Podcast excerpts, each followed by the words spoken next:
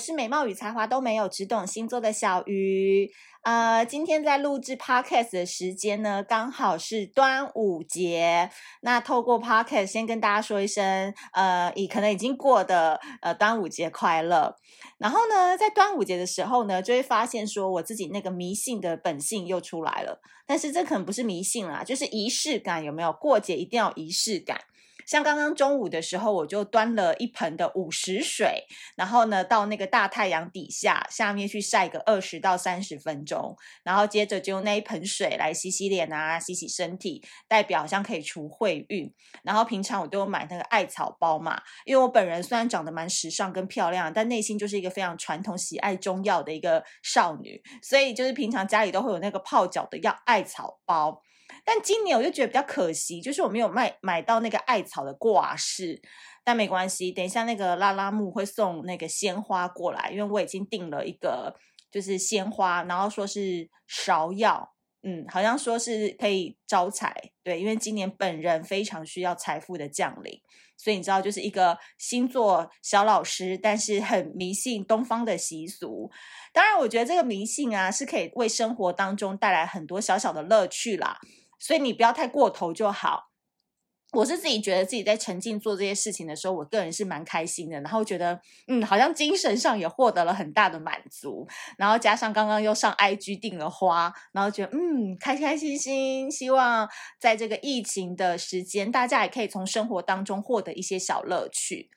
那当然，一开始呢，要先跟大家工商时间一下，为什么我前面说我非常需要招财呢？就是因为。我们今年第二季的新牌卡小爱卡，现在正在热烈的募资问卷发送当中。然后有很多人在填写问卷的时候就说，什么时候可以买啊？什么时候可以赶快拿到小爱？基本上是七月二十号开始，就是在泽泽上面做募资嘛。然后大家去年有跟过我们小副牌卡的募资，就知道，就是募资大概就是一个专案的结束以后，我们就会陆陆续续的发货。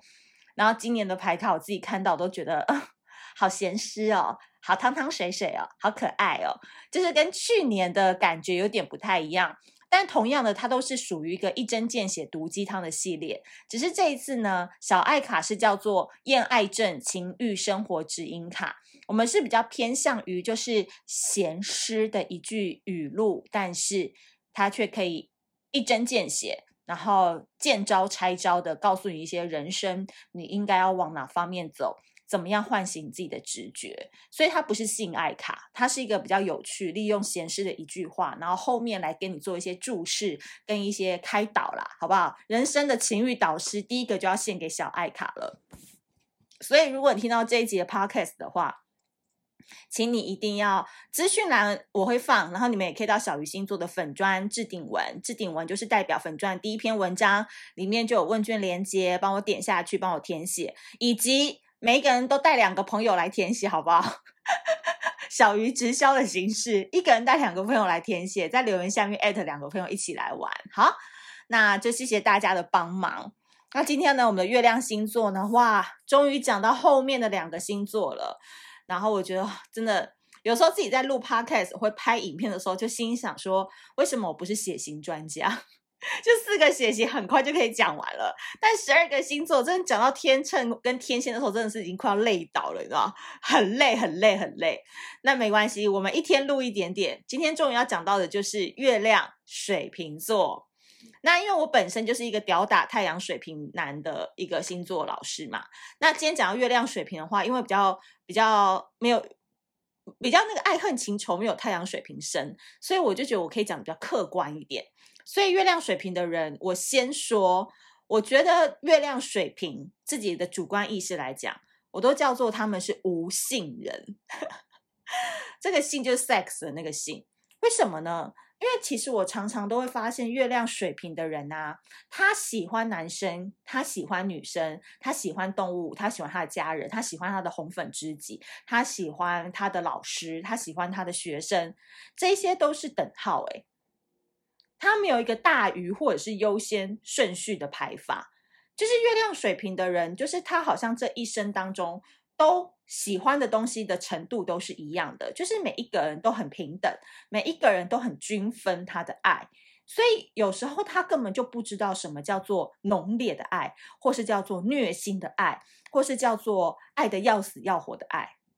这些在月亮水瓶的人身上是完全看不到的。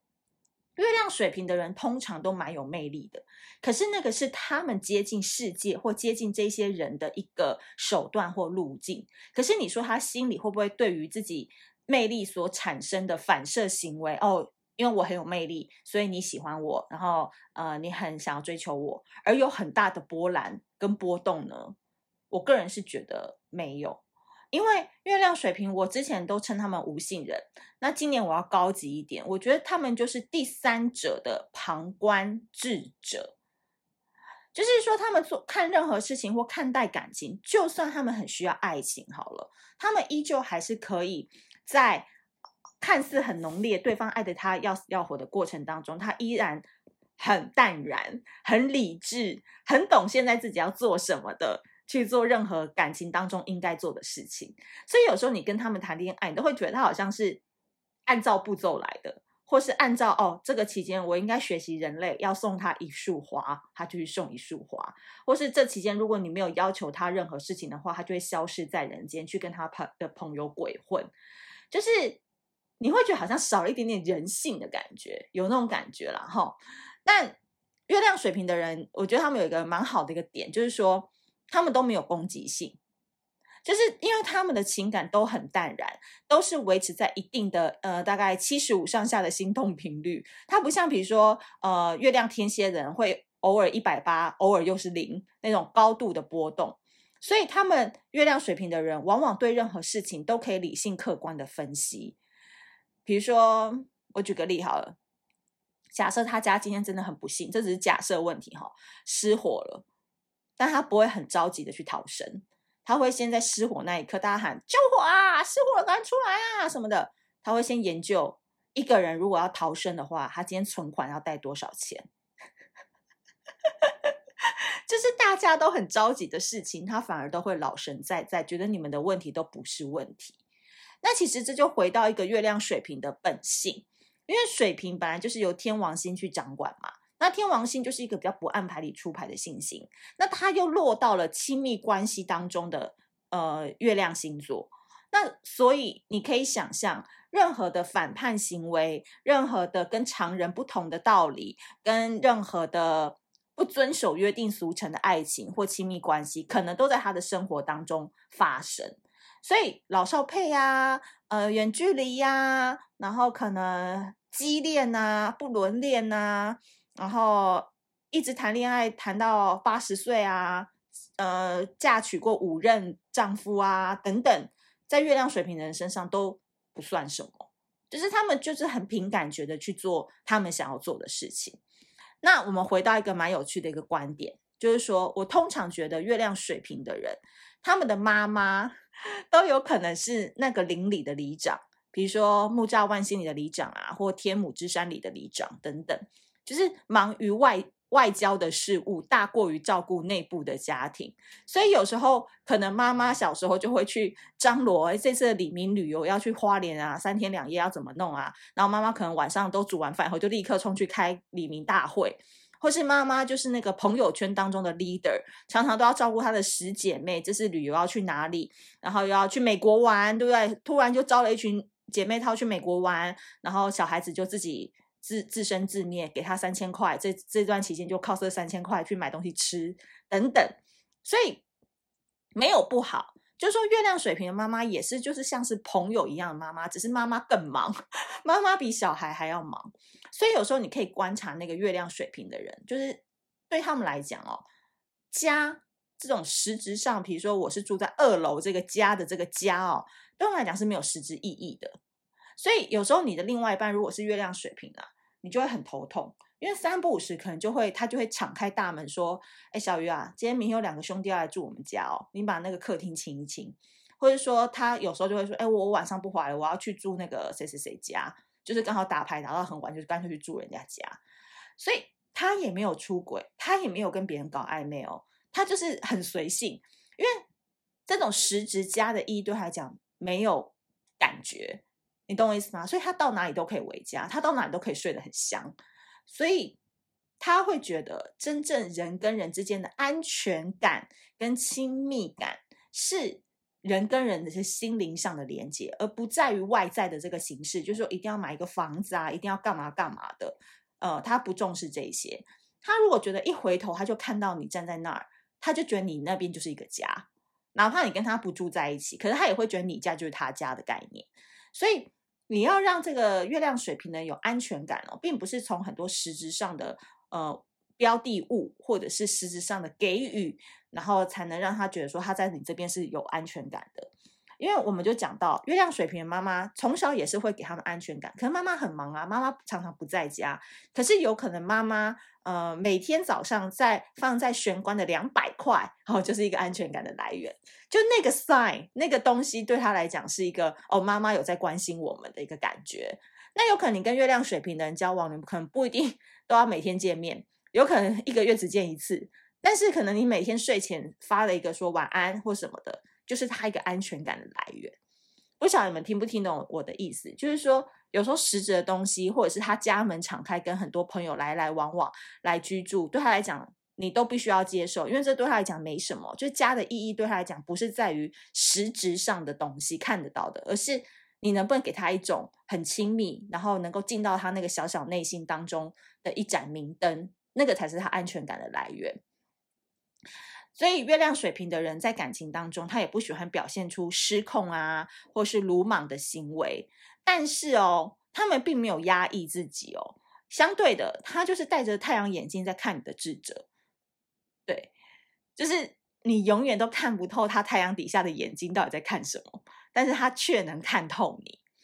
但是，我觉得这样子的情形，如果说你本身是像我这样子比较资质駑钝，比较没那么聪明，比较不容易 get 到他们的点的人话，就会比较辛苦了。因为很快你就会被他摸透透嘛，都会被看光光。那如果他对你还有兴趣的话，那更当然更好。但如果没有兴趣的话，他可能会就会马上找下家比较有趣的，或者是比较更难捉摸的人来看看这样子。所以疏离感的呈现哦，因为我说他们是戴着太阳眼镜的智者嘛。月亮水瓶的人会比太阳水瓶的还要严重，所以他们呃，他们是不会刻意将情感需求跟其他需求隔离的。也就是说，你跟其他人在情感关系上都是一样平等的，并不会说因为你是我的另外一半，所以我会对你特别提供价值。大家都是一样的。所以，如果你是一个很需要浓烈爱情，然后常常满出来情感的人。遇到月亮水平的人，真的很难走下去。就是你要独立性高，然后你要理解跟看得透他这一面的人，比较能够跟他谈长久一点的恋爱。因为其实这样子的人，他就是温水煮青蛙嘛。你要来就来，你要走他也不会理你。所以我觉得最后就月亮水瓶的人就适合真的是跟有智慧的人在一起啦。就是说你本身可能在修佛啊，偶尔会念念大悲咒啊，或者是内心有那个耶稣基督阿拉都可以。就是说他在他的那个精神世界或他的肉体世界在游玩的时候，你还是可以潜心在家，有你自己的信仰，不会小剧场，不会多想，不不偏不倚的，还是爱着他。那如果比较实际面来讲的话，月亮水瓶也是可以适合跟有两段婚姻的人走在一起。就是你知道，人经过两段婚姻之后，可能对感情就会看得比较开了，就不会那么执着了，就会很适合月亮水瓶的人，因为大家都是有独立的个体嘛，所以也可以找到最舒服的相处模式。所以这以上就是提供给月亮水瓶，还有你正在跟月亮水瓶的人交往的一个小小参考。那我觉得月亮水瓶人其实是蛮有趣的人，就是你会发现跟他们相处就永远很轻松。我觉得很轻松，就是我们。呃，一些比较纠结的星座很适合跟他们当朋友的原因，就是比较容易看得开。当然，我觉得如果你是在感情当中喜欢比较黏腻的话，那这也是一趟修行啊，好不好？也是一趟修炼，就看每个人怎么修了哦。好的，今天我们的月亮水瓶就讲到这边啦。那还是温馨提醒大家，我觉得这一集我真的讲得非常好诶，是不是？只要关于水瓶两个字，我都会特别的发挥得当呢？所以，如果你喜欢这一集的内容的话，记得苹果 iOS 系统的朋友要帮我五星好评，还有帮我多多的评论。那同样的，我们的小爱卡的募资问卷，也希望大家能够乡亲父老帮我们多多传播，好不好？小小的力量都是我们的支持。那我们下次见喽，拜拜。